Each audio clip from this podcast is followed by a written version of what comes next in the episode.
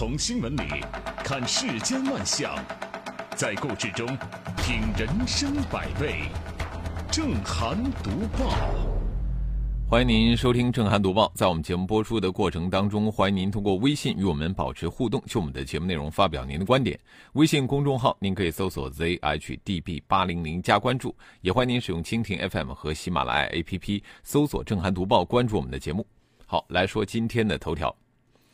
据江南晚报报道。今年三至四月，无锡市委针对近年来群众反映强烈的教育领域食堂管理问题，在全市范围内开展专项巡查，市县两级一体联动，对全市五百六十八所公办中小学、幼儿园、六百七十一所食堂实现了巡查全覆盖。截至目前，共发现违纪违规线索一百八十八件，立案六十九件，党纪政务处分十三人，留置九人。呃，有八起典型案例被通报。呃，江阴市华氏实验中学党支部书记、校长赵爱民严重违纪违法案；江阴市华氏实验中学出纳会计赵英严重违法案；宜兴市丁蜀中心幼儿园会计钱兴慧严重违纪违法案；梁溪区塔影中学总务主任周必忠严重违纪违法案；西山区东亭中学司务长安长乐严重违法案。惠山区石塘湾中学食堂原司务长刘志荣严重违法案，滨湖区丰盈小学财务处主任毛小奋严重违纪违法案，新吴区泰博实验学校出纳会计黄芬严重违法案。真是不查不知道，一查吓一跳啊！你看这学校食堂蛀虫真多呀！这八起典型案例呢，发生在不同的县区和学校，呃，手法虽然是有差异。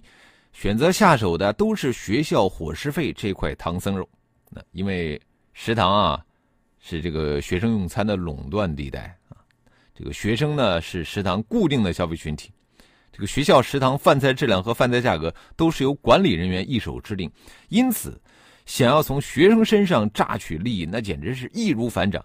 所以说，学校食堂是炙手可热的油水单位。学校食堂腐败事件多，我觉得。不仅仅是表面的那些贪污的数字，而是从背后反映出的我们学生用餐的安全问题。因为羊毛出在羊身上嘛，管理者要想从中获利，必定就要让用餐质量和用餐价格不符，所以这会直接危害学生的健康，也损害学生的利益。所以说啊，狠杀食堂腐败现象真的是当务之急。呃，长期以来呢，学校食堂都是我们监管的薄弱区域。防止食堂腐败，咱们的监管部门就要加大对学校食堂的监督，从食堂的建设、招标、饭菜价格制定，包括饭菜质量，每一个环节都必须让它在阳光下运行。食堂的建设和招标啊，一定要谨防一把手说了算的现象，这样才能把权力关在笼子里边。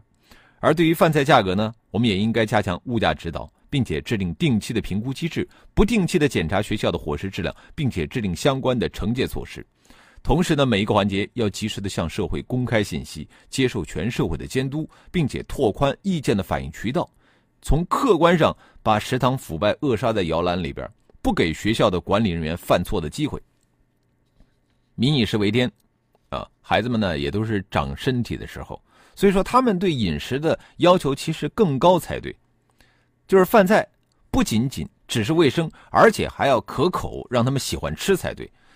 可是呢，咱们现在这个学校食堂的现状真的不是呃尽如人意啊。呃，现在我们不是要求每个学校的校长要和学生在食堂一起吃饭吗？这项制度从我了解的情况来看，在部分学校执行的并不好。咱们的有些学校特别善于做表面文章应付上级检查，那个记载本那早就准备好了。校长和老师。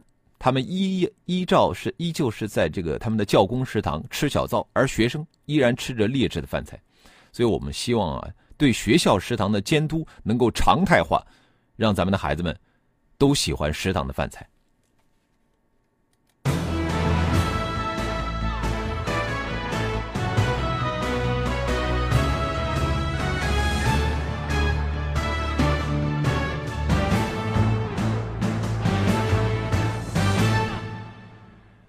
学校应该以学生为本，呃，就怕说一套做一套。在行政管理上呢，我们也一直强调以人为本，但是在很多领域，咱们也是说一套做一套。你比方说出租车管理啊，但是现在呢，终于有地方有这个纠偏的改革政策出来了。日前，青岛市印发关于规范巡游出租汽车经营关系等有关事宜的通知，明确巡游出租车的产权、经营权属车主，并围绕这个硬核推出了一系列的政策和措施。这个出租车的新政亮点多多，其中啊最引人注目的就是出租车产权、经营权方面的改革。长期以来啊。这个巡游出租车行业呢，一直实行的是基于特许经营的公司化运营。即便说这个车辆实际上是由个人出资购买的，那也得挂靠在某家出租车公司之下，你才可以从事出租车的运营业务。呃，这也是基于这种出租车专营权。那么处在强势地位的这个出租车公司呢，就会对承租人高价收取份子钱，而这份高昂的份子钱。不仅养懒啊，甚至还惯坏了很多的出租车公司，啊，更成为了这个承租人一项不小的负担。后来网约车出现之后啊，这项负担呢，随着市场竞争的加剧，变得更加沉重了，以至于有一些城市啊，出租车行业都陷入了困境。那么，青岛出租车新政的这一次可以说改革有一个可贵的突破，这个改革的矛头啊，就直指问题的要害。在存量意义上，对出租汽车经营关系做出了实质性的改变，收回了原特许给企业的经营权，把这次把这个特许权呢给了车主啊，明确将车辆的产权、经营权等相关的证件登记在车主的名下，并且呢，在经营权实行有有限期的无偿使用的前提下呢，推出了相应的考核体系和退出机制。那么这样一系列的这个制度安排呢？大大的强化了出租车行业市场主体的经营自主权，更好的达到了责权利的匹配。基于出租公司经营权垄断的份子钱，因此被釜底抽薪。同样可贵的是啊，为了推行这项出租车新政，这个青岛的相关部门做了大量的工作，不仅事前呢进行了扎实的民意调查，面向社会广泛的征求意见和建议。在顺势而为出台了一揽子的改革方案之后，还力说力行，为相关手续办理开辟了绿色通道，以确保出租车新政能够尽快的落地。如此大刀阔斧而又不失稳妥的改革，不仅在这个青岛具有不容忽视的破冰意义，我觉得对于全国的出租车行业来说，那也是一次值得激赏的示范。希望有更多的地方能够向他们学习。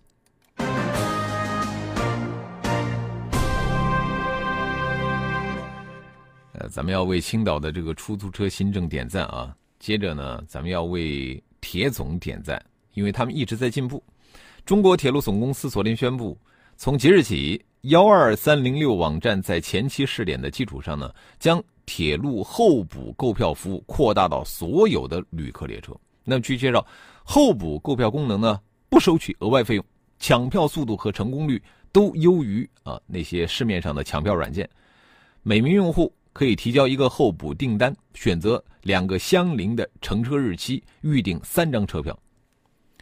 这个热点线路火车票在节假日一票难求，一直是咱们很多的旅客心中之痛。原因之一就是，退票余票往往被各种抢票软件抢走了。那么对此呢，幺二三零六网站在去年底推出了这个候补购票的功能，据说兑现成功率接近了百分之八十。那么之前。候补购票只是在部分车次试点，而从五月二十二号，也从从昨天起啊，这个服务扩大到所有的列车，实现了全覆盖。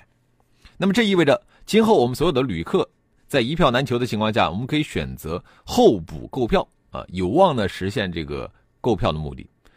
即使不能够成功的买到车票，那这个系统呢也会自动的全额退还预付款，而且呢这个服务这个服务是不收取任何费用的。对咱们旅客来说，当然是一种福利。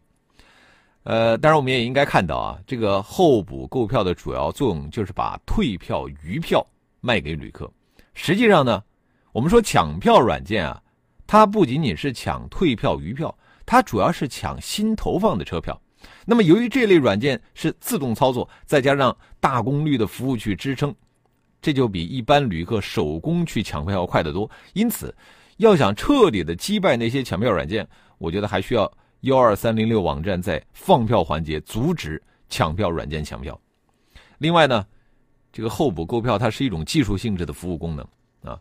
那么在技术层面，其实是永远处在竞争状态的。你比方说，现在候补购票的抢票速度、成功率都优于抢票软件，但是不等于一直会保持这种状态。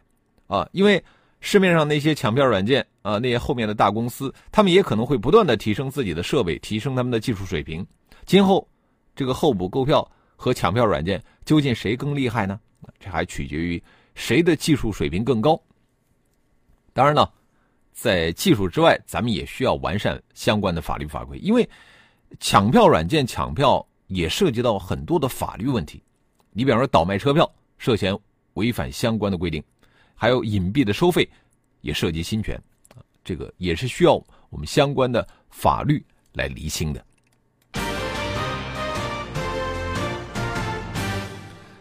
呃，垄断领域的企业真的是最难改的啊！但是铁路总公司，我觉得一直在改变，啊，所以这点是值得欣慰的。我们继续说的这家公司，那就得多批评几句了。在五月二十一号晚间。步长制药发布公告，回复了此前上交所关于公司二零一八年年报的事后审核问询函中的问题。在公告里边呢，步长制药重点解释了销售费用高、毛利率高中药注射剂的安全性问题。步长制药称，经公司自查，丹红注射液不存在媒体所报道的不良反应情况以及质量问题。步长制药，啊，这段时间真的是摊上大事了啊！先是这个董事长的女儿被曝花费六百五十万美元上斯坦福啊，后来被斯坦福开除了。接着被爆出公司行贿的前科，现在呢又因为经营和产品质量问题受到了证交所的这个函询。在网上，其中成药的注射液一年能卖五十个亿的神药丹红注射液功效也是备受质疑。正所谓是灯不挑不亮。理不辩不明。那面对质疑，作为当事方的这个步长制药就应该打开天窗说亮话，把相关问题解释清楚啊。那么在此次公告当中，针对销售费用高、毛利率高的问题，步长制药只称这属于同行业的普遍现象。哈，换句话说啊，大家都这样啊，普遍吗？是否等于正常呢？这个是有待评判的。一方面承认被重点监控限制使用，另外一方面呢又否认有任何的不良反应和质量问题。嘿，这就有点这个矛盾了，是吧？那么上交所的函询主要是针对上市企业的经营行为的监控啊，并没有说是把这个处方药是否安全可靠放在这个关切当中。好，一段广告之后，我们继续来说这个事儿。早上八点，阳光打在你的脸上，温暖留在我们心里。新闻会过时，声音转瞬即逝，甚至信任。也会偶尔消弭，只有真实真诚，才把我们的心灵联系到一起。评论不空谈，执着不偏激，理性不麻木，脆弱不沉沦。日子在交织着泪水和欢笑中匆匆流逝，日子也在交织着担忧和希望中匆匆走来。正涵读报。欢迎回来，这里是正在直播的《正涵读报》。在广告之前，我们说到了不长制药，啊，他这次发公告解释证交所的这个问询函啊，呃，上交所的这个函询呢，主要是针对上市企业经营行为的监控啊，重点是在公司的经营安全和风险上。那我们判断一种处方药是不是安全可靠啊，未必是这个上交所的这个关切啊。所以说啊，对于步长的制药，他们生产的这个神药的安全性的悬疑案，我觉得还需要专业的主管部门来介入调查。既然有相关的这些异常反应的记录，而且还有各大医院和卫生部门的监控记录，所以监管部门呢应该循线查证。这个其实不难从中获取专业的判断，得出一个权威的结论。也只有从药学的角度弄清楚这个什么丹红注射液到底是神药还是毒药，才可能看出。步长制药有没有撒谎？社会的质疑有没有依据？咱们公众的担忧有没有必要？好，接着我们来看一看微信平台。呃，半仙儿说，这个学校食堂属于餐饮行业团餐领域最肥美的一块肉，旱涝保收，所以说是腐败的重灾区。呃，苍白，他说学校食堂有多难吃，吃一个星期就知道了。只有竞争才能够推动进步啊！一家独大容易滋生腐败。神采飞扬说，学校食堂不是一般人能承包的，腐败到从孩子们口中克扣，这种人就应该把牢底坐穿。风吹过，他说我儿子跟我说，他们学校食堂做的红烧肉上面全是猪毛，看着就恶心。番茄炒蛋里边都是鸡蛋壳。菜要不就是盐放多了咸死，要不就是根本没有味道，所以他经常吃不下去，啊，从来没有看见过校长和学生一起吃饭，看这就是真实的现状啊，所以说，呃，监管怎么样让这个校长和学生一起吃饭得到落实，我觉得教育主管部门啊，恐怕还要俯下身子多做一些工作。小青蛙他说青岛改得好，这个出租车公司之前完全是躺着赚钱，太暴利了。高玉东说：“出租车体制早就可以改了，迟迟不改是利益作祟，可能还不简简简单单是利益的问题啊。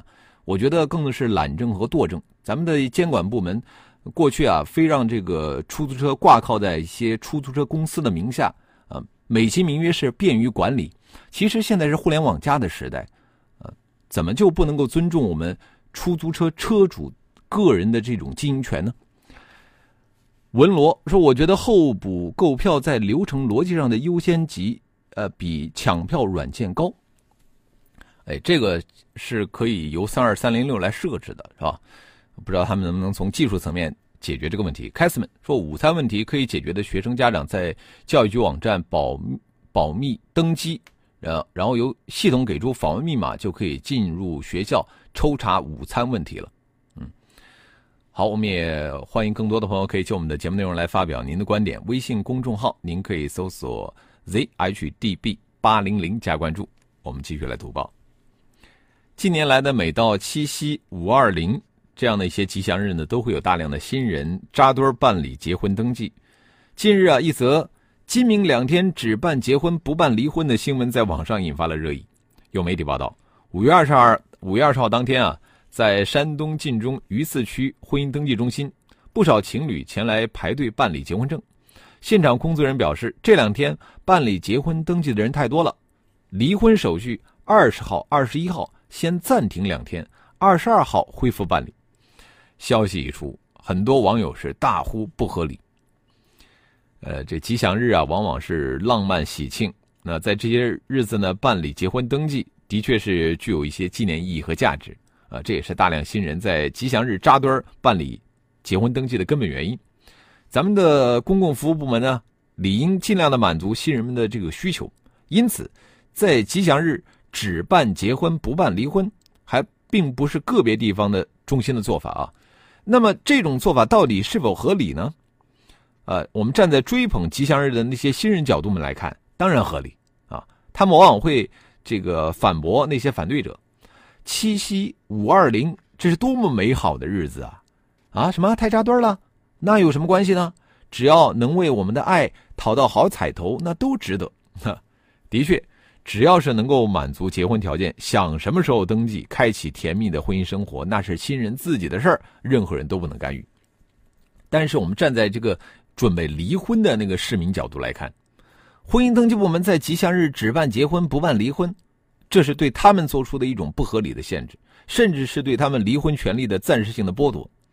新人们有结束爱情长跑、修成爱情正果的迫切需要，他们也有脱离婚姻苦海、开启人生新篇章的急切愿望。我们进一步说啊，吉祥日只办结婚不办离婚，是对新人的人文关怀，是对离婚者却有失人文关怀。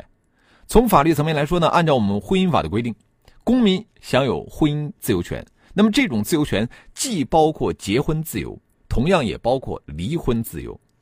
从政务服务层面来说，办理结婚登记和离婚登记都是婚姻登记机关的法定职责，不应该区别对待。呃，所以说，面对这个吉祥日新人扎堆登记的特殊情况，咱们的相关部门其实应该进一步的加强管理啊，及时做好预案，提高自己的服务水平。因为只有提升了服务能力和水平，才能够让有不同需求的民众都能够满意。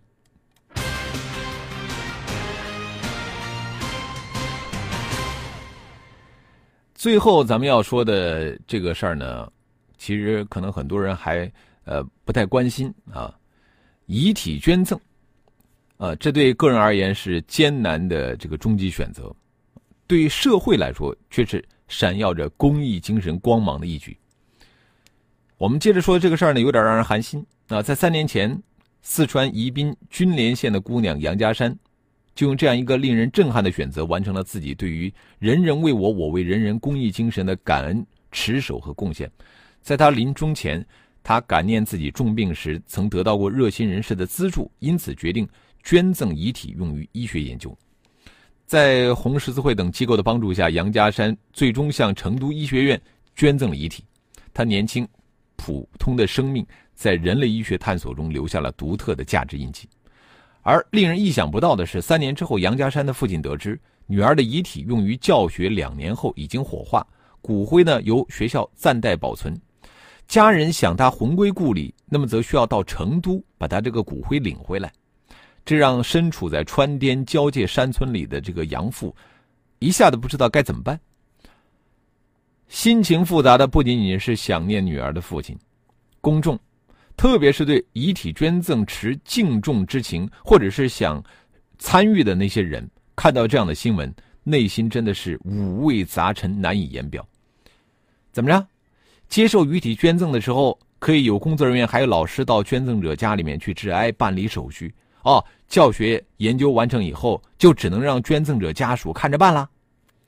虽然说我们了解捐赠者有这个。超越常俗的生命观和奉献精神，但是我们是否同样意识到了他们的家人也需要做出牺牲，甚至必须忍受更大的痛苦呢？面向他们的规定和程序，在种种原则之下，是不是可以更具有人文关怀，更顾念公益精神的根本呢？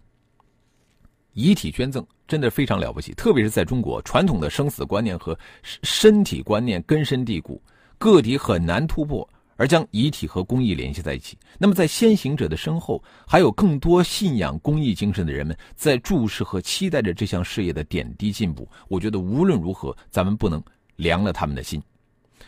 好了，今天的读报就说到这里，非常感谢您的收听和参与。更多的交流，请您搜索微信公众号 zhdb 八零零加关注，也欢迎您使用蜻蜓 FM 和喜马拉雅 APP 搜索“正涵读报”，关注我们的节目。